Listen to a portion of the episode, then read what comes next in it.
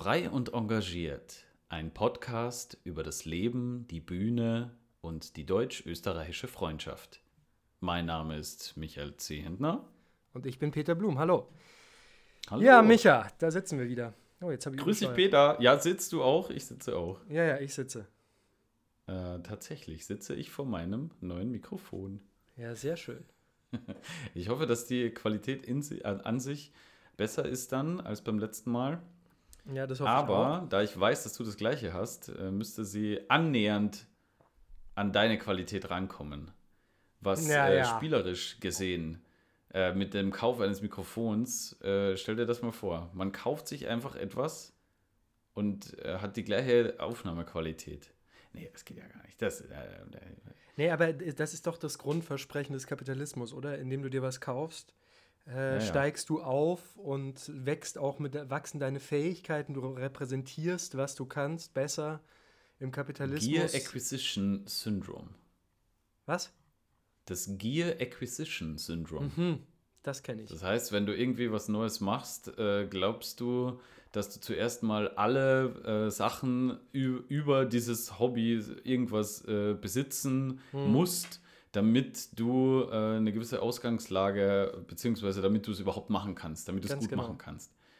Das ist das Gleiche, also wenn ich, wenn ich irgendwie joggen gehen möchte, dann ähm, brauche ich prinzipiell jetzt im ersten Moment brauche ich keine äh, Funktionskleidung, Doch. Laufhandschuhe, Doch. äh, also die Schuhe sind vielleicht noch wichtig. Ja, die Schuhe, die äh, äh, GPS-Uhr natürlich.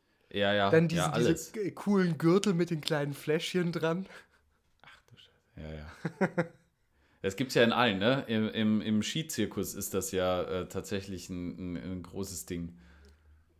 Da kriegst du ja auch alles. Im Radsport. Ganz, ganz Radsport, schlimm. also generell Ganz, Sport, ganz glaube ich, ne? Also ich mach, ich, ich über, versuche das ja nicht zu übertreiben, weil es mein Geldbeutel auch so nicht ganz hergibt. Man Ja. wird dann doch aber ab und zu mitgerissen und wenn ich dann aber auf Gruppenausfahrten irgendwie Leute sehe, die irgendwie ein Rad für 8, 9, 10.000 Euro da haben mit elektrischer Schaltung, äh, irgendwie 6,5 Kilo schwer oder sowas und äh, neuestes sonst was, die großen Schaltröllchen hinten am Schaltwerk, damit der äh, Widerstand, äh, der Reibungswiderstand der Kette minimiert wird, wo ich mir so denke, ja Leute, trainiert mal zehn Stunden mehr in der Woche, dann könnt ihr euch das alles schenken. Wirklich, es ist der Wahnsinn. Es ist der Wahnsinn. Ja, ja. Aber das ist genau das. Das ist genau das. Ja. Ja, er wür- würde, da gibt es doch, ähm, könntest du mit was 100 Dingen leben? Nee. Natürlich Äh, nicht. Ich glaube auch nicht. 100 Dinge ist schon krass.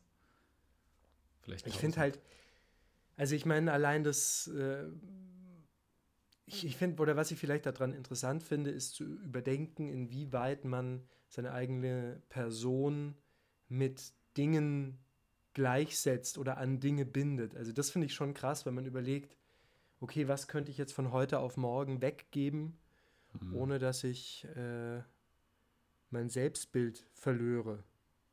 Oder dass man sagen kann, ich kann, ich kann mein Leben genauso, ähm, also im, im groben und größten Teils genauso weiterleben. Ja, Also so eine, diese Minimalismus-Strömung. also ich habe mich äh, tatsächlich ein bisschen äh, damit beschäftigt schon auch, weil ich habe mal in einer Wohnung gelebt, die ähm, ein Beamer, eine Leinwand, einen riesen Schreibtisch, äh, all- m, äh, natürlich müssen da noch irgendwie noch Balkonmöbel und alles Mögliche von äh, vom Stabmixer bis zum äh, ja, was weiß ich was nicht noch alles. Und ähm, naja, also ich, äh, ich habe die Wohnung teilweise, also Beamer Leinwand besitze ich nicht mehr. Äh, ich habe alle meine Möbel tatsächlich in dieser Wohnung gelassen, um irgendwie auch was loszulassen. ja. Das, ähm, das, hat schon, das hat schon ganz gut getan auch. Ja, ich finde halt so, also ich bin ja bedeutend älter als du und Ja. ähm, Das stimmt. Ja. ich sag Auf dir eins, Fall. mit dem Alter kommt auch Bequemlichkeit und dann denkt man sich schon so, so ein schöner großer Standmixer ist was Feines. Ja, einfach, Bist, hm. äh, irgendwann hast du die, die Thermomix. äh, Ohne Grenze Spülmaschine will man irgendwann nicht mehr leben. Du, bist, du hast irgendwann die Thermomix-Grenze überschritten, Peter. Ja, noch nicht. Irgendwann noch kommt nicht. es. Das ist noch gegen meine. Und, Meine Prinzipien. aber, aber stimmt, es ist ja irgend so ein Mythos, der irgendwie durch die Welt. Also, aber stimmt es, dass man damit wirklich alles machen kann? Ich Kennst du dich da nicht, aus? Ich besitze keinen. Ich besitze auch keinen. Ich, kenne Ich weiß nur, äh, ich. ein, ein Bekannter, äh, Ja. der ist, das ist der Vater von Freunden, die wir aus dem Urlaub kennen. Und das war ganz lustig, weil wir haben uns im Urlaub kennengelernt, am Anfang des Urlaubs als Kinder, neun, zehn, elf Jahre alt vielleicht. Haben dann Mhm. den ganzen Urlaub zusammen gespielt und am letzten Tag der Abreise haben wir gefragt, ja, wo müsst ihr, wo fahrt ihr eigentlich jetzt nach Hause? Wo, wo wohnt ihr eigentlich? Ja, aus Mainz kommen wir. Mhm. Äh, und dann hat sich herausgestellt, dass ich mit dem einen Sohn zusammen zeitgleich im Domchor hier angefangen habe. Und so, also total, total lustig, ne? Aber man trifft sich irgendwie 600 Kilometer weit weg. Oder 800. Naja, auf jeden Fall, der, da, die Eltern sind relativ wohlhabend, die verdienen gut, die haben eigentlich alles oder können sich mehr oder weniger alles leisten, was sie wollen. Und äh, es ist aber ganz lustig, weil er hat mal erzählt, dass er bei Vorwerk, äh, so heißt ja, und das darf ich eigentlich gar nicht sagen, das müssen wir nachher bloopern, glaube ich. ja, die das Firma. Kannst du, kannst du blupern. Äh, auf jeden Fall hat, hat er äh, gesagt, dass er eben bei der Firma, die den Thermomix herstellt, einen Vortrag halten sollte. Und dann haben die ihn gefragt, äh, was er denn nehm, nehmen würde als äh, Gage. Und dann meinte er, ja, also ähm, Geld findet er nicht so interessant, weil davon hat er genug, aber einen Thermomix nimmt er. Und dann haben die ihm tatsächlich als Gage einen Thermomix gegeben, wenn ich das richtig erinnere. Ist auf jeden Fall eine gute Geschichte. Das ist auch nicht schlecht. Ja. Das ist gut. Wärst du, wärst du jemand, der, ähm, der das sagt, jetzt Geld ist mir nicht so wichtig, aber wenn ich jetzt irgendwie, äh, keine Ahnung, einen Werbejob für eine Firma, die, keine Ahnung, eine Brotschneidemaschine herstellt, ähm, dass du da sagst, ja, nö, Geld brauche ich jetzt nicht so, aber ja, eine Brotschneidemaschine könnte ich schon gebrauchen. Ich würde es sehr abhängig machen äh, von dem Produkt, das die mir anbieten können. Also Brotschneidemaschine macht mich jetzt nicht so an, äh, um ehrlich zu sein. Weil ich stehe tatsächlich sehr auf gute Brotmesser, mit denen man dann schön in den Leib reinschneiden Ah. kann und schöne, schöne durchsägen, so schöne Scheiben abkriegt. Das mag ich sehr. Oh, da habe Gibt- ich jetzt. Ah, Äh, Gibt es nicht auch Teile in Deutschland, wo man äh, ein Brot schneiden äh, können muss, um heiraten zu dürfen? Das mag sein. Keine Ahnung. Ist dir das bekannt, dieser Brauch? Nee, aber Ist kann ich mir bekannt. vorstellen. Also zum Beispiel bei den Bäckern wahrscheinlich. Nee, das ist tatsächlich aus dem irgend so ähm, im Volksglauben. Gibt es ja bei uns zu Hause in Kärnten, da muss man äh, äh, grändeln können. Oder grandeln, grändeln. Was ist das? Das ist die, äh, so diese Kärntner Kasnudeln ähm, Ah. verschließen. Das ist so eine, so eine Teigfüllung, also wie äh, die polnischen Pirogi, nur halt faustgroß und Mhm. äh, gefüllt mit äh, Topfen, Quark, mager Speisequark. Das ist auch der Topfen in Österreich. Ähm, das ist so ein milcherzeugendes Produkt, was aufgrund von verschiedensten Lebensmittelstandards in Deutschland so in der Art nicht verfügbar ist. Ah ja, interessant. Das ist, äh, das ist auch interessant, ja. Aber da sind wir schon mitten im Thema. Ich wollte natürlich jetzt wissen, seit wir uns das letzte Mal gesprochen haben, ist ja viel passiert in Österreich. Ähm, ich muss ganz ehrlich sagen, als Nicht-Österreicher, aber als jemand, der dieses Land doch mit sehr viel Sympathie und äh, warmer Liebe verfolgt, verfolgt äh, ich bin ein bisschen schockiert davon, dass Kurz zurückgetreten ist. Aber wie? Und dass der neue äh, Bundeskanzler gleich sagt, äh, dass er quasi in seiner Antrittsrede, dass er ja eh nicht glaubt, dass da was dran ist und dass das schnell aus der Welt geschafft werden muss. Das hat mich ehrlich gesagt schockiert und dass die ÖVP offensichtlich noch kaputter ist als die deutsche CDU und immer noch an diesem Typen Mhm. festhält, das ist wirklich für Auf mich jeden Fall. schockierend. Also ich glaube, dass er selber auch sehr an sich festhält. Mhm. Ähm, auf die eine oder andere Art und Weise. Und das, das also, ne, es heißt Rücktritt, aber ich glaube, das ist einfach nur ein nächster Schritt, weil er mit, äh, ich glaube, mit seinem, also ne, ein bisschen gefährliches Dreiviertelwissen, ähm, mit seinem Mandat im Bundestag eine gewisse äh, ne, strafrechtliche Immunität dann wieder hat. dass er ja äh, jetzt doch wieder an, also äh, Clubchef, glaube ich, ist Ja. das. Und dementsprechend müssen alle Parteien irgendwie zustimmen, um seine Immunität aufzuheben. Und seine eigene wird das äh, wahrscheinlich nicht machen. Noch nicht. Naja, aber wenn sie das so. nicht machen, aber die Staatsanwaltschaft fordert es und sagt, es gibt irgendwie äh, Be- Beweise, dann verspielt Ja, die ja. ÖVP alle Sympathien bei Menschen, die dem Rechtsstaat Aber das dauert. Das war ja bei Strache damals, glaube ich, auch so. Da musste auch erst äh, die Immunität aufgehoben werden. Ja, naja, klar. Und das heißt, da wird mit allen Mitteln halt noch, äh, ja. Aber ist es nicht wirklich schockierend, wenn auch vielleicht nicht mal vollkommen überraschend, dass äh, ein, ich, würde ja jetzt so sagen, aus deutscher Sicht Christdemokrat, beziehungsweise ein äh, konservativer Politiker, der sie jetzt nicht unbedingt am totalen rechten Rand steht, offensichtlich weniger Anstand im Leibe hat und auch die ganze Partei als der äh, Typ, der in seiner Jugend mit Rechtsextremisten und Neonazis zusammen irgendwie im Wald schießen war. Ja. Also das ist doch wirklich schockierend. Ja, es ist ein, eine, eine andere Auffassung von Ehre. Und das nächste, was mich wirklich schockiert hat, ich war am äh, Samstag früh, das war auch eine, oh Gott, das habe ich dir noch gar nicht erzählt, eine absolute Odyssee. Ich weiß nicht, ob das hier in den Podcast äh, passt. Auf jeden Fall, ich, mach's, ich versuche es kurz zu machen, es war aber fantastisch. Mach die Odyssee kurz. Äh, es gibt hier äh, in Mainz mehrere WhatsApp-Gruppen, äh, die sich damit beschäftigen, dass man sich zusammenfindet, um gemeinsam Fahrradtouren zu machen, Rennradtouren. Ja. Und äh, letzten Samstag war die große gemeinsame Fahrt in die Pfalz. Geplant war, dass die meisten mit dem Zug nach Hochspeyer fahren von Mainz aus. Denn dort macht man irgendwie eine Runde, schön über die Berge und mit Einkehren und Spaß. Und dann zurück nach Hochspeyer und zurück mit dem Zug. Und ähm, am äh, Samstag früh um 8 Uhr haben wir uns dann am Zug getroffen, sind in den Zug rein und schon nach, in der ersten Station oder in der zweiten Station standen wir plötzlich. Und dann hieß es ja, wegen einer Signalstörung gibt es hier gerade Stau und es sind irgendwie noch vier oder fünf Züge vor uns und es wird jetzt so langsam weitergehen. Und es war klar, wir kriegen unseren Anschluss in Bingen nicht.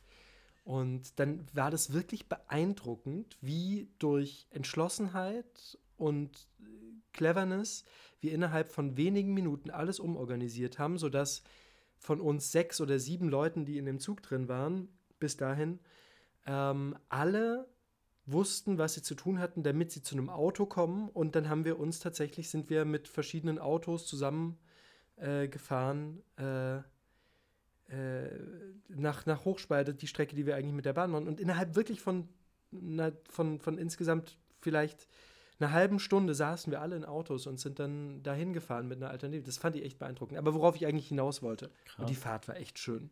Echt ein Traum. Also der Pfälzer Wald da, äh, wunderschön.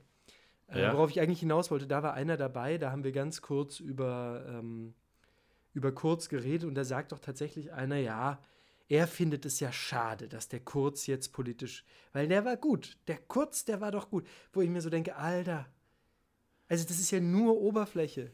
Ja. Du, ich muss sagen, als, als Kurz damals die ÖVP übernommen hat, ne?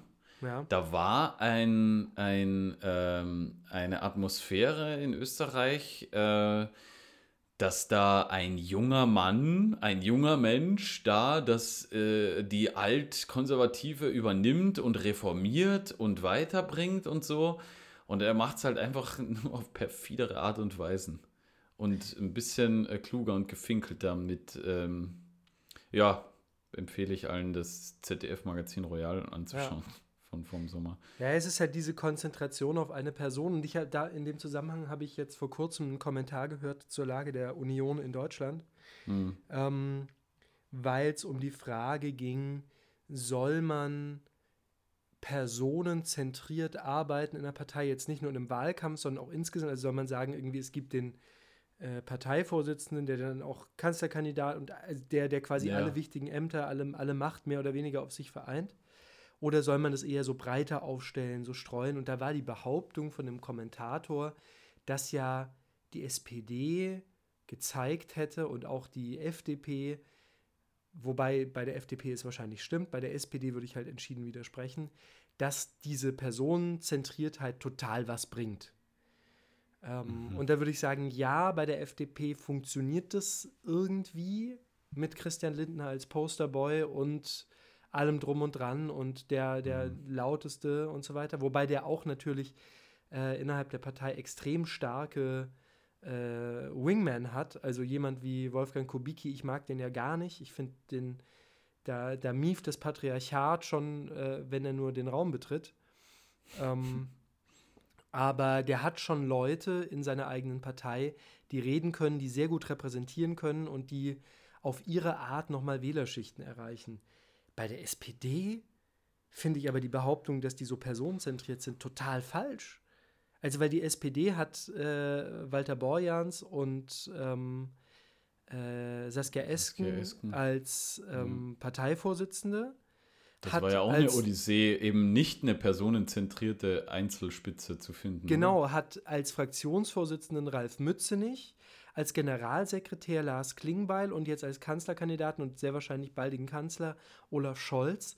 Und es sind alles Leute, die in ihren Bereichen extrem einflussreich sind, extrem stark sind und so eigentlich wirklich eine breite Front bieten. Und ja, natürlich hat Olaf Scholz jetzt durch den Wahlsieg äh, sich auch viel innerparteiliche Macht und äh, Einfluss ähm, gesichert, aber der steht da nicht alleine.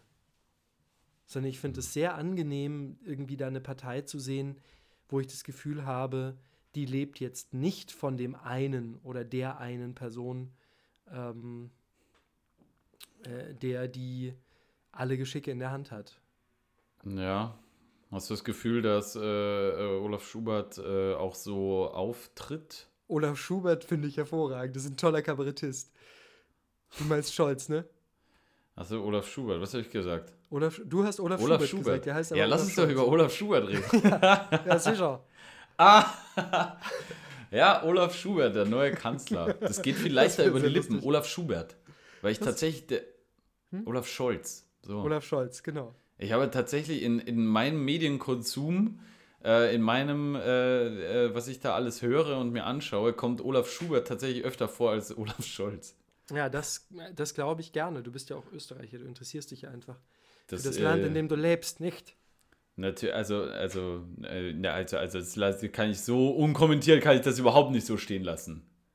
So, ja, erzähl mir doch mal noch mal was. Erzähl doch unseren Hörern und mir noch mal was zur äh, Wahl des Ausländerbeirates in Regensburg. Ah, oh, au, ah, ganz tiefe Wunde. Ganz tiefe Wunde.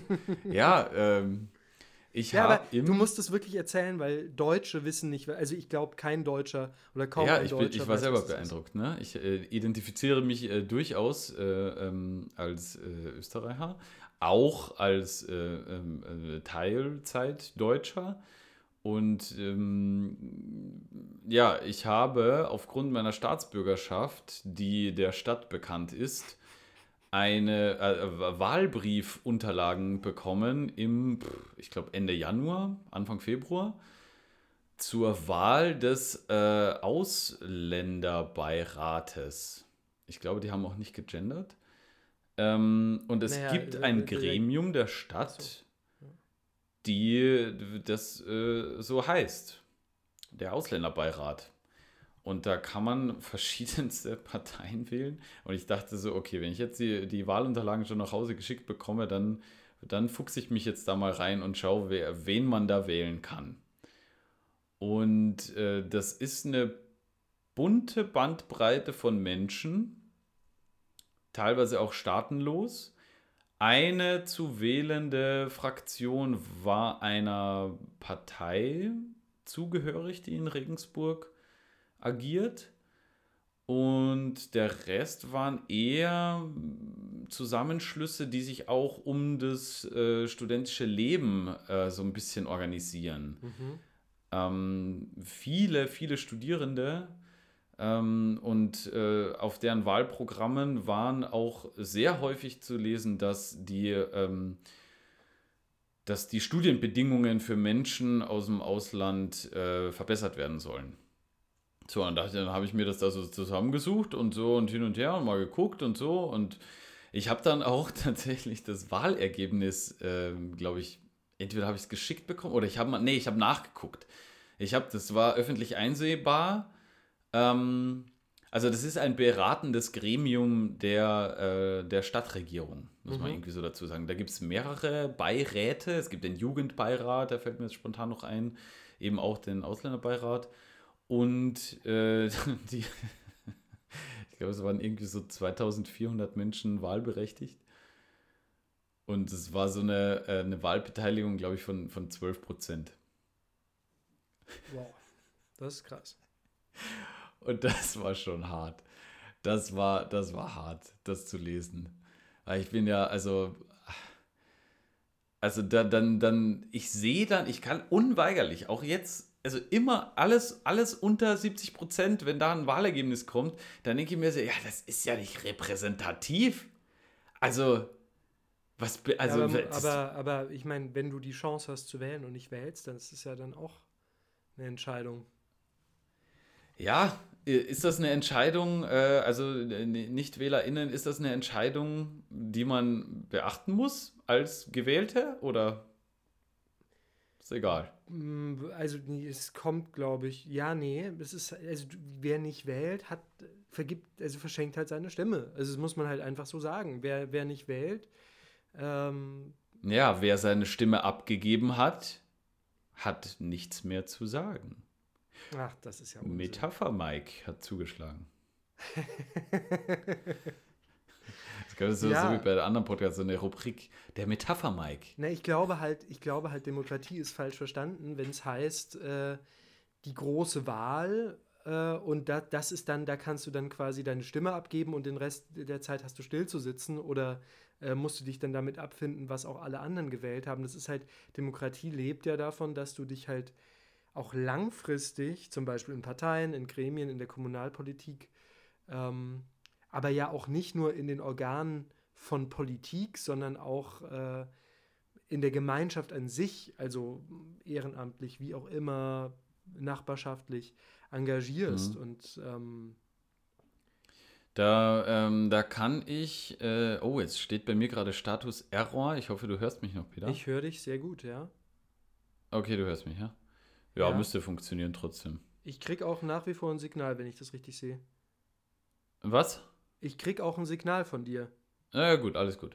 Ja, ich, äh, ich wollte nur gerade sagen, dass, äh, also ich lese gerade das Buch Wir können mehr sein von der Aminata Touré. Ich hoffe, ich spreche das jetzt richtig aus. Das mhm. ist die Vize-Landtagspräsidentin von Schleswig-Holstein. Und die bricht eine Lanze dafür, dass man äh, in die Politik gehen soll.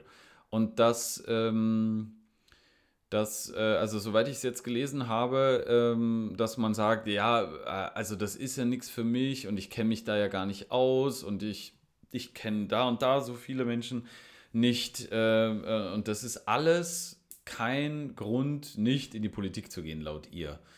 Ich muss, ich habe da, also während ich, wenn, wenn ich das lese, denke ich so, wow, krasses Engagement äh, tolle Frau, das ist ähm, echt wirklich beeindruckend, wie, wie sehr, wie euphorisch sie von ihrer Arbeit erzählen kann und beschreibt auch, dass man sehr, sehr viel Geduld haben muss und so. Und ich habe, also irgendwie kriegt sie mich dazu, drüber nachzudenken und so kann ich mir das vorstellen, kann ich mir das vorstellen. Und wenn ich das dann da lese oder mit den, mit den Eindrücken, ich komme immer wieder dahin, dass ich denke so, ich, also ich, ich bin zu sensibel, vielleicht habe ich den langen Atem nicht, ich habe irgendwie die Motivation und irgendwie den Wunsch, was zu verändern, auch äh, auf der Bühne, klar. Äh, da aber also trotzdem auch ähm, im gesellschaftlichen Zusammenleben als Vorbild für jüngere Menschen, ähm, für meine kleinen äh, Cousins, Cousinen, Nichten, Neffen äh, ein Leben vorzuleben, nach denen die sich auch richten können. Aber in die Politik gehen, diese Phrase, ich, ich könnte es, glaube ich, nicht. Naja, also noch ja nicht. Vielleicht in die Politik noch nicht. gehen.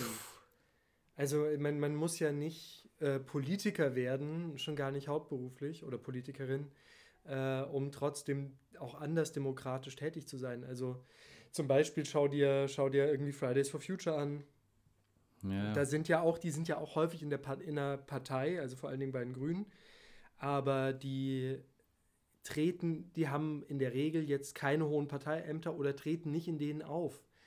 Ähm, sondern, mhm. und ich glaube auch, man muss nicht, also du kannst ein guter Demokrat sein und äh, versuchen, demokratisch Dinge zu bewegen, ohne in die Öffentlichkeit so groß ja, aber Person der Öffentlichkeit, Person der Öffentlichkeit.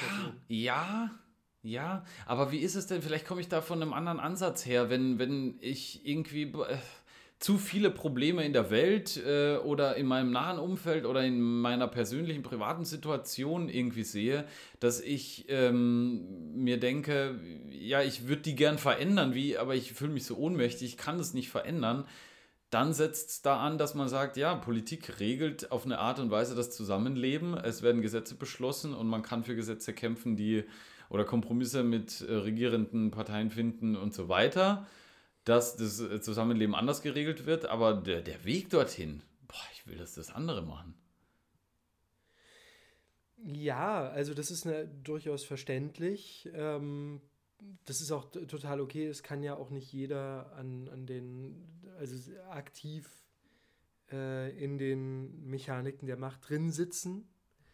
Aber also ich glaube erstmal die grundsätzlich, der grundsätzliche Punkt, das ist ja auch ein Grund, weshalb sich viele Leute äh, dann äh, Verschwörungstheorien oder Esoterik oder sonst was zuwenden.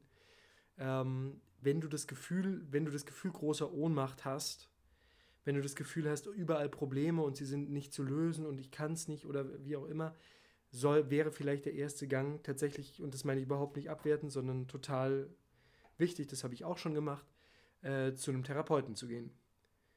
Weil das kann ja überhand nehmen und dann wird es vielleicht eine Depression und ähm, hm. äh, eine gute Art von Selbstwirksamkeit, also sich eben nicht von den Problemen der Welt zu sehr runterdrücken lassen, nicht äh, alles komplett hoffnungslos sehen, ähm, ist, glaube ich, mal eine Voraussetzung dafür, dass du überhaupt tätig werden kannst. Ja, ich muss auch sagen, also da hilft mir mein Job schon auch wieder, dass äh, ich da tatsächlich, wenn immer wieder das Gefühl habe, auf der Bühne ähm, Szenarien zu zeigen, auf eine unterhaltsame Art und Weise, auf eine belehrende Art und Weise, manchmal eine pädagogische Art und Weise, aber auch eine künstlerische Art und Weise, dass ich da aus den Reaktionen, aus den Nachgesprächen immer wieder das Gefühl habe, okay, ich habe jetzt die Welt von jemandem ein klein bisschen erweitert um eine Möglichkeit und habe so im Kleinen angefangen, ähm, jemanden zu bewegen, vielleicht ein bisschen zu verändern, einen Entwicklungsanstoß zu geben. Und wenn daraus, also ich glaube, dass so aus diesen kleinen Schritten dann, jedenfalls kann sein, dass ich mir das dann einrede, dass ich dadurch ein bisschen die Welt verändere. Also immer so dieses, ne, Theater kann die Welt verändern. In, in diesem großen pathetischen Sinne müssen wir nochmal schauen, aber im Kleinen, in den persönlichen Begegnungen und so, da sehe ich das äh, für diesen Moment und dann freut mich das wenn man im Nachgespräch merkt, okay, da ist, ähm, da sind jetzt Gedanken losgestoßen worden, die jetzt in dem Moment formuliert werden und verhandelt werden mit uns. Okay. Also ich bin ja der Meinung, dass Theater gar nichts verändern kann. Also ich glaube da tatsächlich wirklich gar nicht dran. Ich glaube, dass Theater also zu, zumindest nichts Größeres. Ich glaube, Theater ist ein Stück weit immer Widerspiegel der Konflikte äh, der Gegenwart, also das so, ähm, oder, oder nicht nur der Konflikte, aber insgesamt der gesellschaftlichen Strömungen und so weiter. Irgendwie, es zieht manchmal vielleicht auch gerade Erneuerungen, passieren im Theater eher, eher langsam. Sie passieren dann auch irgendwann, aber es dauert immer ganz, ganz lange. Ähm, ich glaube aber, dass eigentlich auch Theater Abende oder Morgende, im Kinder- und Jugendtheater ist es ja häufig morgens, ähm, die was verändern wollen, das jenseits der Wirklichkeit der, keine Ahnung, 150, 200, 300, 400, 500, 600 Quadratmeter äh, des Bühnen- und Zuschauerraums äh, ist, das halte ich für. Also, das halte ich meistens tatsächlich für schwach. Hm, hm, hm. Na, das können wir mal so stehen lassen. Ja, ich finde halt, ich, ich finde halt, die, der, der Punkt ist im Theater immer so ein bisschen der, äh, vielleicht im Kinder- und Jugendtheater ein bisschen weniger als im äh, Abendspielplan. Äh, für alle, die nicht wissen, was damit gemeint ist, Erwachsenentheater in Anführungsstrichen, ganz großen ja. Anführungsstrichen. Ähm, du hast immer das Problem, dass du, dass du zu den Bekehrten predigst. In der Regel. Äh, und wenn du das nicht tust, passiert es ja immer in einem Kunstraum, wo die Leute sagen können, ja, pff, es ist halt jetzt Kunst und ja, es war ganz interessant, aber gut, dass die, ne, gut, dass die da auf ihrer Bühne bleiben und dass die jetzt nicht da rausgehen und, und unsere Welt, sondern du hast immer das, du hast eben immer ein Stück weit Echokammer.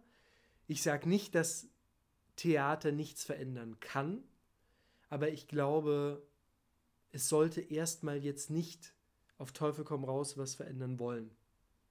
Hm.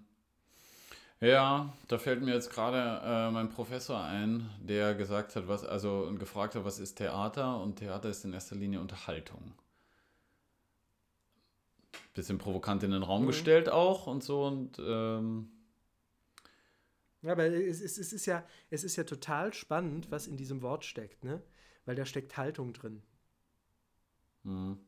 Also äh, Unterhaltung, das wird ja von uns heute auch gerne so benutzt als, ja, es ist oberflächlich. Äh, da wird dann irgendwie, irgendwie ist was ganz interessant oder lustig oder äh, ähm, Lieblingswort meiner Professorin in äh, Salzburg war immer flapsig. Äh, es war halt immer, immer, wenn es um irgendwas ging, ja, es war, es ist sehr flapsig, ne? Es ist flapsig. Ähm, also wenn es darum ging, halt direkt zu sein oder sonst. Aber wir, wir benutzen Unterhaltung gerne so in einem oberflächlichen Sinn, aber eigentlich ist ja das, ja, ich weiß nicht, Unterhaltung, das, was unter der Haltung passiert, oder vielleicht sind es Haltungen unter sich, das fände ich eigentlich eine spannende Auslegung, zu sagen, Unterhaltung äh, sind Haltungen, die in irgendeiner Weise in Kommunikation treten. Also zum Beispiel unsere Unterhaltung jetzt. Wir teilen unsere Gedanken, du bewegst Gedanken bei mir, ich bewege Gedanken bei dir und so sehr wir auch und das glaube ich halt ist das Problem, wenn ich will, dass du in eine bestimmte Richtung gehst mit deiner Haltung, mit deinen Gedanken. Mhm. Äh, das werde ich fast nie erreichen. Also klar, wenn ich sehr gut im Manipulieren bin und so weiter und wenn ich das unbedingt will, aber es interessiert mich ja auch nicht. Mich interessiert ja eigentlich der Moment, in dem wir reden ohne genaues Ziel und dann passiert was bei uns, was wir, was keiner von uns sich vorher hätte träumen lassen. Mhm. Kann auch passieren im Theater. Das kann auch im Theater passieren, ja. Das ist ja, also ich finde ich es schon auch spannend, wie viel man über Theater, über die Kunst, über Schauspielkunst, über Theateraufführungsästhetiken und so weiter, wie viel man da reden kann. Also du kannst es ja in, also du, verschiedenste Aspekte und es ist aber schön, dass sehr viele Sachen, sehr viele, ähm, also sehr viele Meinungen oder Haltungen äh, auch Platz haben in der, in der Theaterwelt. Also ich finde das ist spannend. Ist manchmal ein bisschen äh, ehrfürchtig. Ähm, ja, ich und, und ja viel zu orientieren. Also die ganze Zeit äh, sich äh, Gedanken zu machen über, über, über, über sich selbst, über die Art, wie man, also wir, äh, wir reflektieren ja die ganze Zeit auch über, über das, was wir machen, wie es ankommt, was wir machen, wie wir es machen, dass wir es überhaupt machen. Also ich finde, ja. Ich finde da ja immer sehr interessant, auch äh, gerade wenn es um Theaterästhetik geht, äh, äh, wie macht man verschiedene Haltungen, verschiedene, also Individualitäten sichtbar, auch auf der Bühne. Und das finde ich ganz spannend, weil das so ein, also wirklich spannend, weil es ein Spannungsverhältnis ist zwischen Einheitlichkeit und Diversität, weil meiner Meinung nach und auch meiner Erfahrung nach ist es eigentlich, braucht es eine gewisse Einheitlichkeit. Also du, irgendwie müssen alle, sagen wir jetzt mal im weitesten Sinne, über dasselbe reden. So, dann kann ich anhand dessen unterschiedliche Haltungen, Individualitäten, Ausformungen äh, sehen. Ähm, das darf natürlich aber auch nie, kein, kein äh, irgendjemand hat mal gesagt, weil wir, äh, wer war das? Äh, das hat Peter Zadek, glaube ich, gesagt über, bin mir nicht sicher, Fritz Kortner, dass er mhm. das Gefühl hat, wenn Fritz Kortner inszeniert, da sieht er dann eigentlich zwölf verschiedene Fritz Kortners. Und dass mhm. ihn das eigentlich nicht interessiert, weil Fritz Kortner könnte jeden dieser zwölf viel besser selbst machen, aber er inszeniert es halt nur und alle passen sich Fritz Kortner an. Und ähm, das finde ich, find ich einen interessanten Gedanken. Also, dass du Unterschiedlichkeit wirklich klar erkennen kannst und auch sowohl empfinden als auch in der Analyse, in der Reflexion, wenn es eine gewisse Einheitlichkeit gibt. Mhm.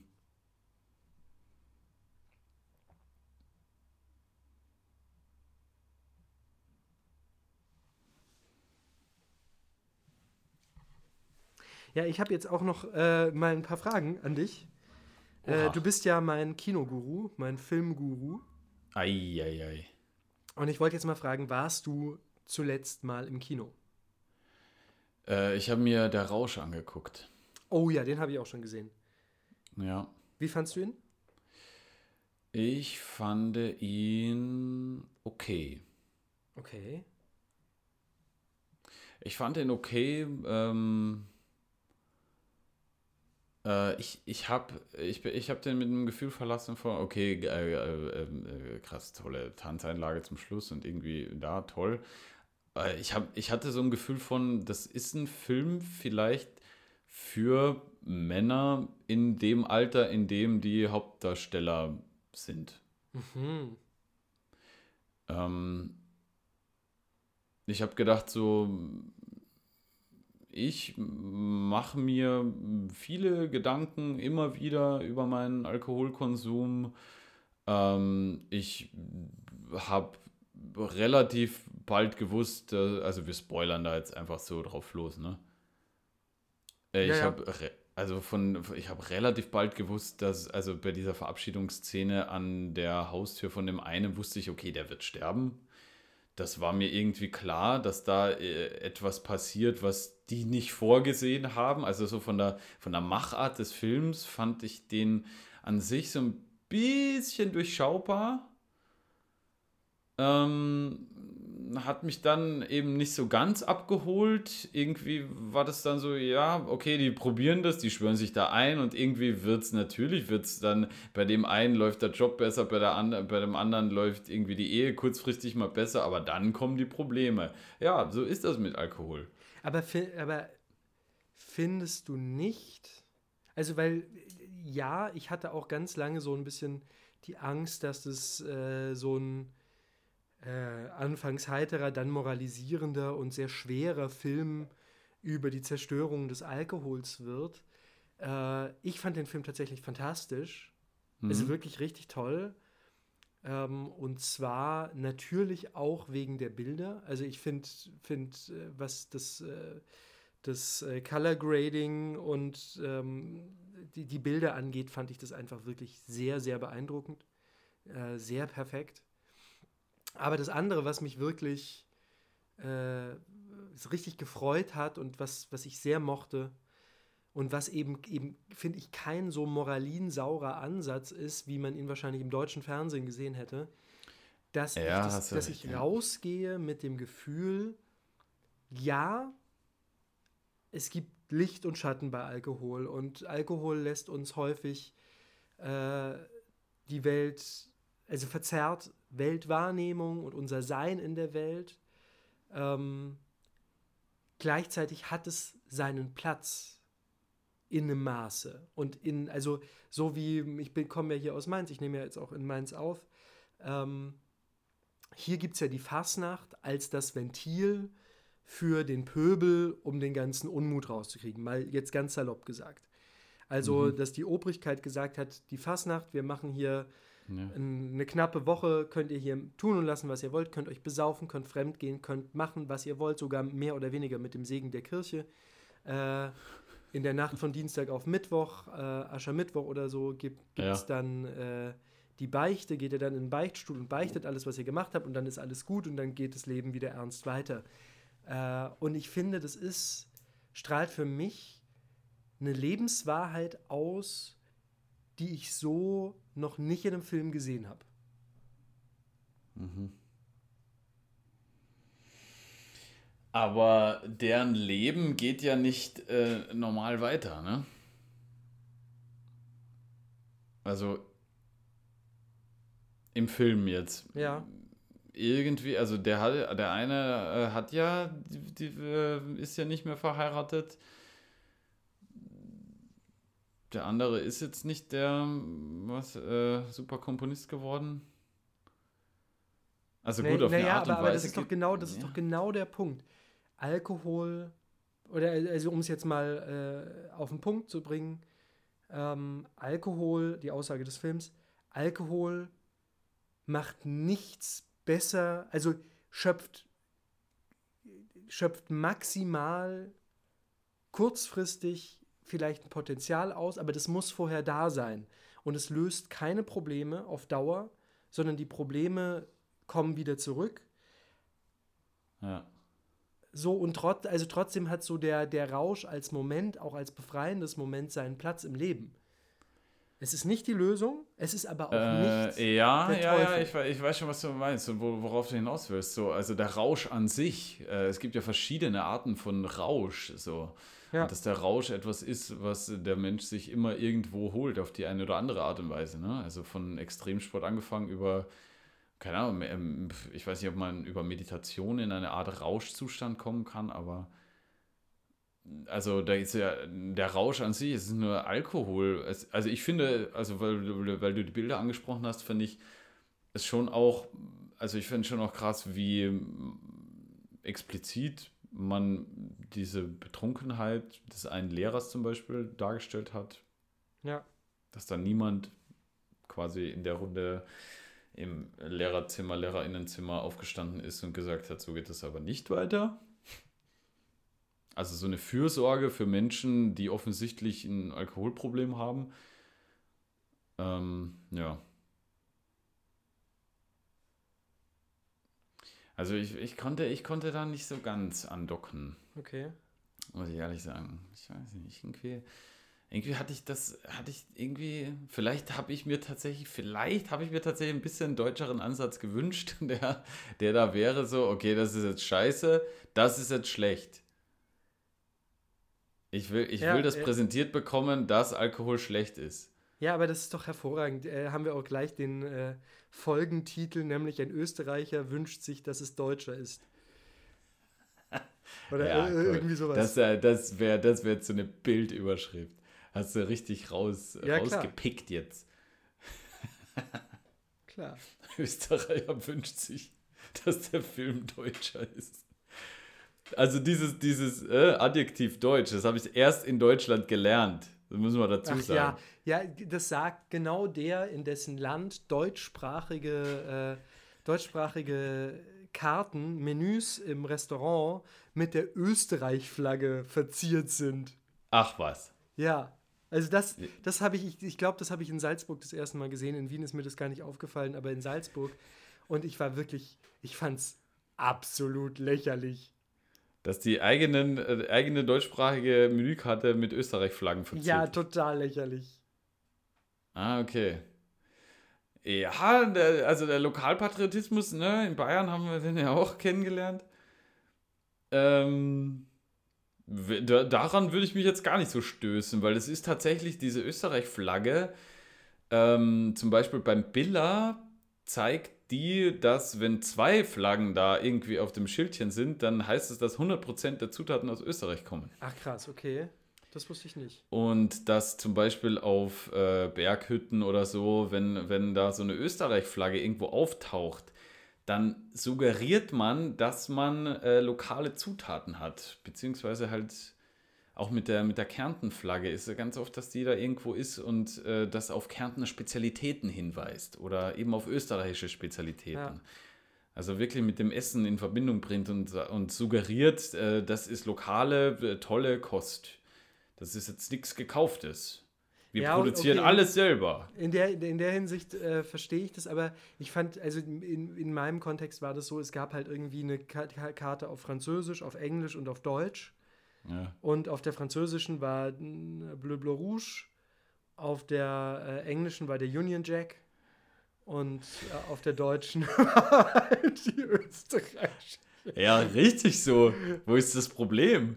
Ja, ich Soll auch- mal- soll mal eig- hier eigentlich da- total richtig, da aber es ist halt, es ist, sind halt die Augen des Fremden, der dann das eigene im Fremden sieht, aber mit dem fremden Label und dann denkt man sich halt, pff, Ja, lustig. Gute, gute, aber lustige Beobachtung. Äh, ich habe jetzt, äh, das war doch, war das noch in der Pro. Ja, da, da, das war jetzt die letzte Produktion. Ähm, wieder ein Unterschied. Ähm, weißt du, was Teebutter ist? ja. Ich, Ja, ja ich kann es nicht sagen, aber ich weiß, dass das äh, was ganz Spezielles in Österreich ist.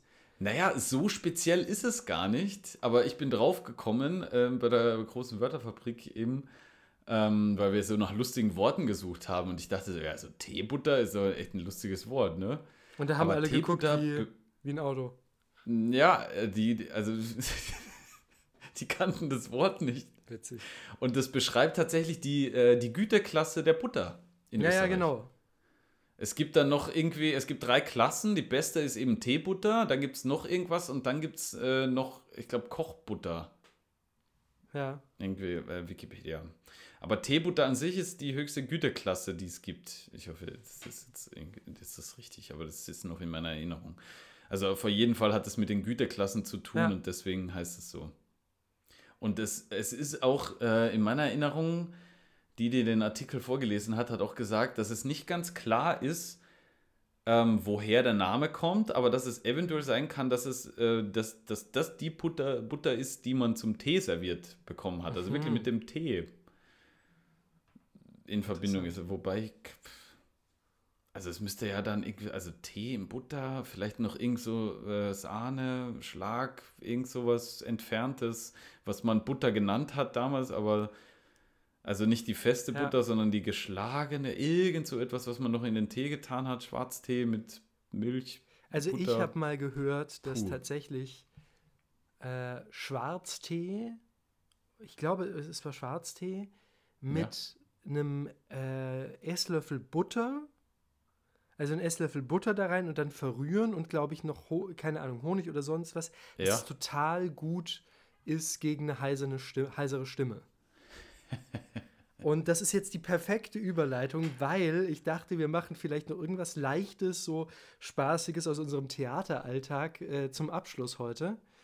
Äh, nämlich, ich äh, würde gerne mit dir in aller Kürze, in aller Anekdotenhaftigkeit über Lampenfieber reden.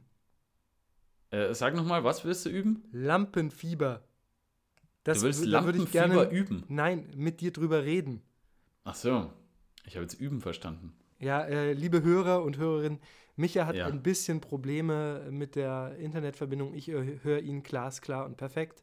Äh, ich höre mich tatsächlich auch glasklar und perfekt. Nur mit dir ist ein bisschen das Problem. Also liegt irgendwo dazwischen, zwischen Mainz und Regensburg. Wahrscheinlich. Ja, Lampenfieber ist auch so ein geiles Wort. Also der, der Klassiker ist ja immer, du wirst, äh, also wenn, wenn Theater fremde Leute, äh, zumindest ich habe die Erfahrung häufig gemacht, gibt so zwei Klassiker, äh, wenn du denen sagst, ja, ich bin übrigens Schauspieler, ich mache das beruflich, ja, wirklich richtig, sind gibt es zwei Sachen, die sie sagen. Und zwar erstens, also ich könnte mir den ganzen Text nicht merken. Mhm, ich kann Das mir ist nicht ja so viel Text merken. Ja, ja. Und dann sage ich dann auch immer, ja, ich kann mir den auch nicht merken. Ähm, und Das stimmt, das kann ich bestätigen. Aber Das- ja, wir reden mal weiter. Zweite, äh, was ich da, was, was dann immer kommt, ist, habt ihr da nicht Lampenfieber? Ja, ich Seid könnte nie so vor so vielen Menschen reden. Genau. Das, Und jetzt ähm, würde mich natürlich erstmal deine Einschätzung interessieren. Äh, Herr Zehntner, haben Sie Ja. Lampenfieber? Also ich habe hin und wieder Lampenfieber. Also erstmal ist es völlig okay, äh, nicht vor so vielen Menschen reden zu können. Das ist völlig okay. Es gibt ähm, Menschen, die mehr dafür gemacht sind und es gibt auch schauspielende Personen, die ähm, gerade keine Arbeit haben, die aber Menschen coachen können. Also es gibt sehr viele SchauspielerInnen, die auch ähm, Coaches werden, äh, weil wir das gelernt haben, vor Menschen zu reden. An dieser Das Stelle nicht, möchte ich kurz meine E-Mail-Adresse äh, Ja, ich würde ganz- geben. Sie ist peter coachingacademy.com. Nein, Scherz. Und mein PayPal, äh, da hier. Nee. Äh, äh, Lampenfieber. Ich hatte, ich habe immer wieder Momente von Lampenfieber. Ähm, die treten auf, weil ähm, besondere Menschen im Publikum sitzen, weil ich eine, eine Szene mir etwas äh, vorgenommen habe, speziell, weil ich äh, einem Moment ähm, anders begegnen möchte auf der Bühne, beziehungsweise äh, einer Szene, einem Text, einer, einem gewissen Gefühl, einer Situation, äh, weil ich mir da irgendwie was vorgenommen habe. Dann habe ich ein bisschen Lampenfieber, weil ich weiß, es wird, es wird nicht so sein wie die letzten Male und es wird sich anders anfühlen und das ist irgendwas Neues. Das ist dann so ein bisschen Aufregung. Ähm, Lampenfieber, das ist ja das vorm Auftritt, ne? Ja, würde ich sagen. Ähm, Lampenfieber vorm Auftritt. Ich sehe das tatsächlich recht sportlich. Ich glaube, auf der neuen Theater, äh, äh, äh, junges Theater-Webseite habe ich gesagt, so wie gehe ich mit Lampenfieber um, habe ich gesagt, Augen auf und durch. Weil ich den, den, äh, den Spruch Augen zu und Ja, durch. sehr- äh, sehr gut. Habe ich ein bisschen abgeändert. Augen auf und durch. Weil Respekt. es ist auch etwas, ich finde, bis zu einem Grad, dass man es kontrollieren kann. Ähm, und den Grad, den ich kontrollieren kann, äh, den kontrolliere ich. Ähm, und den anderen Part ist so ein bisschen so, dass man den auch äh, sein lassen darf. Aber es ist einfach da und indem man es erkennt und, also indem ich es erkenne, ah, ich bin jetzt ein bisschen aufgeregt, okay, mein Puls geht ein bisschen höher, indem ich das alles wahrnehme, hat es den gegenteiligen Effekt, dass ich ein bisschen ruhiger werde. Okay. Also einfach wahrnehmen, dass es da ist und dass es okay ist, dass es da ist. Es ist nicht schlimm. Ähm, und es wird tatsächlich, ich habe in letzter Zeit immer, also ein bisschen weniger Lampenfieber. Ich glaube, es hängt dann an den besonderen Menschen im Publikum. Dann, dann weiß ich, äh, okay, dann, dann bin ich irgendwie aufgeregt und habe Lampenfieber. Aber vor einem Auftritt, von einem normalen Auftritt ist es ein bisschen weniger geworden über die Zeit. Wie ist es bei dir? Äh, ja, also ich, ich finde auch, also für mich ist tatsächlich die Aufregung vor was auch immer, vor einer Performance, Hm. äh, ein Punkt, weshalb ich den Job mache. Also dieses Adrenalin, andere springen äh, Bungee, an Bungee-Seilen irgendwie die Europabrücke runter oder den Eiffelturm. Ich äh, gehe auf die Bühne. Ähm, also ich brauche das äh, ein Stück weit und ich habe eher immer ein bisschen Angst, wenn es, wenn es so gar nicht da ist. Also es gibt natürlich auch ein Maß, das nicht gut ist. Irgendwie, wenn man so Mhm. aufgeregt ist, dass man sich irgendwie nicht konzentrieren kann, dass die Gedanken springen und so weiter. Gibt es aber ja auch Techniken, wie du schon gesagt hast, äh, um das irgendwie runterzukriegen. Mhm. Mm, Ich äh, finde es nur auch immer sehr lustig, wie sich sowas anbahnt. Also äh, ich finde es lustig, weil meistens geht es mir so, je weniger die Performance an mir hängt, desto größer ist die Angst davor, dass was schief geht. Also nur, nur ein Beispiel, wenn ich weiß, äh, damit die nächste Szene oder eigentlich damit der Abend funktioniert, muss ich an bestimmten Momenten auf dem Punkt da sein, technisch irgendwie genau drauf liegen oder son Mhm. solche Sachen. Sonst verliert der Abend den Rhythmus oder sonst fliegen Sachen auseinander oder die Kollegen wissen nicht weiter. Da, das ist tatsächlich eine Angst von, von mir, dass ich da so unkonzentriert bin oder einfach nicht auf den Punkt, dass irgendwie die Performance der anderen vor allen Dingen dann massiv leidet und es irgendwie so einen Durchbruch gibt, einen Durchhänger oder irgendwas gar nicht funktioniert. Ähm, so die Erfahrung der letzten Jahre, die ich gemacht habe, wenn es nur an mir hängt, also bei Soloabenden oder äh, irgendwie auch bei Patrick Strick, wo wir ja zusammen drauf waren, wo es ja einfach ganz viel darum geht, dass ich über die Geschichten, die ich erzähle, das ganze Ding zusammenhalte. Ähm, mhm. äh, wobei es dann natürlich nicht nur an mir hängt, aber halt schon auch immer wieder in großen, großen Blöcken. Und wenn ich da einen Hänger habe, habe ich einen Hänger. So kann man situativ nicht so richtig gut lösen. Ähm, aber hast du dann bin ich vor der Aufführung Angst, äh, einen Hänger zu haben? Lustigerweise ganz lange nicht. So, ich denke dann immer, ja, da arbeitet man sich so rein und man arbeitet sich ja dann auch rein und meistens passiert es ja auch nicht. Und dann so meistens äh, zwei, drei Tage vorher, wenn man mich dann fragt, und bist du aufgeregt? Da ist ja viel und mm, denke ich so, ja, ja, passt schon. Das ist schon irgendwie so. Und dann meistens der Tag der, der Premiere ist dann ganz, ganz schlimm. Auf eine Weise, aber auch jetzt nicht so, dass ich morgens zitternd im, im Bett liege, sondern es eher sind so die kleinen Sachen, dass ich dann mega springe in den Gedanken, dass ich mich kaum konzentrieren kann, dass ich irgendwie beispielsweise die Herdkaffeekanne auf dem Herd vergesse und den Herd anlasse Ups. und vergesse. Ja, genau solche Sachen. Und dann schmort irgendwie das schöne Dichtgummi äh, durch und es stinkt lecker und man muss die Kanne wegschmeißen. Äh. Ja, ähm, stimmt, kann ich mich erinnern. Ja, ja, das, das ist dann nicht so schön. Oder äh, irgendwie schusselig werden und sich dann das Knie oder den Kopf irgendwo anschlagen, weil man irgendwie ungeduldig mit sich selbst ist, obwohl man noch mega viel Zeit hat. Mhm. Äh, richtig schlimm wird es dann auf dem Weg ins Theater und meistens, wenn ich da bin, ist es irgendwie wie so, eine, wie so ein Schalter, der sich umlegt, dass ich das noch spüre dass die Anspannung da ist, dass es aber eigentlich, äh, eigentlich äh, ich unter, ich es unter Kontrolle habe. Mhm. Hast du, also ich habe da so ein paar Gedanken, äh, wo ich zu mir sage, äh, ich kann das. Äh, ich habe da jetzt genug geprobt und bis zur, ich glaube, bis zur Generalprobe schaue ich immer wieder in, in das Textbuch, äh, zu den Notizen und so und wenn ich das Gefühl habe, ich brauche das jetzt nicht mehr, ich kann es zumachen, auch zur Generalprobe vielleicht schon, dann irgendwie habe ich dann ein Gefühl, so ein, okay, ich kann das. Ja. Das, äh, das funktioniert, ich kann das.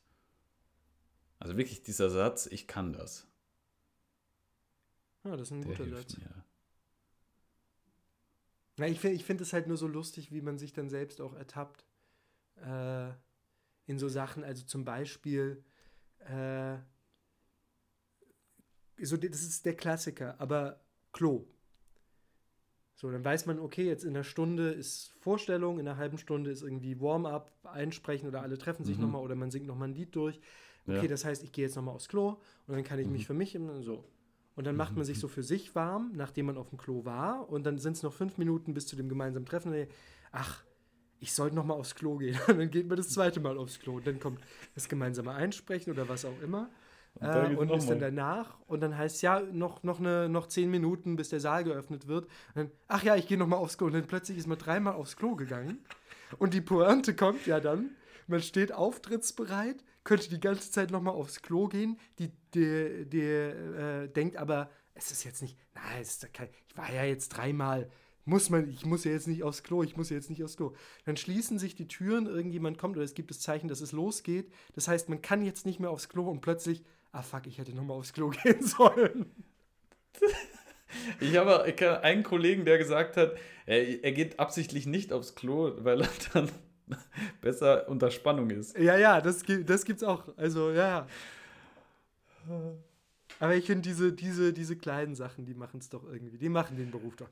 Es ist doch die, gar kein so schlechter Beruf. Absolut, absolut. Es ist äh, wirklich so, dass man sagt, also ich äh, kann das absolut unterschreiben, dass wenn du sagst, okay, du, äh, andere machen das und das und das, äh, das sind ja teilweise Hobbys, ähm, dass wir diesen schönen Beruf haben ähm, und viele Aspekte davon auch brauchen für uns ist eine schöne Erkenntnis, dass wir den Beruf machen dürfen, ist ein, ein wunderschöner Umstand. Und ja, hoffentlich macht man den noch sehr, sehr lange. Ja. Das ist doch ein schönes Schlusswort. Ein schönes Schlusswort. Also hoffentlich machen wir diesen Podcast, der ja auch auf eine Art und Weise ist jetzt ein Hobby, ist ein schönes Hobby. Vielleicht äh, machen wir den auch noch sehr, sehr lange, Peter. Ja, wer weiß. 25 Jahre. 25 mal 52, wie oft muss ich dich dann hören? Ja. Oft. Na gut, dann wünsche ich dir noch einen schönen Abend. Peter, ich wünsche dir auch einen schönen Abend. Äh, Es wird wieder früher dunkel. Ja, Aber bei mir im Heim werden jetzt auch schon die Lichter ausgemacht. Ich muss jetzt schlafen gehen. innen drin ist es hell. Mach's gut, mein Lieber. Schönen Abend dir. Ciao. Ciao.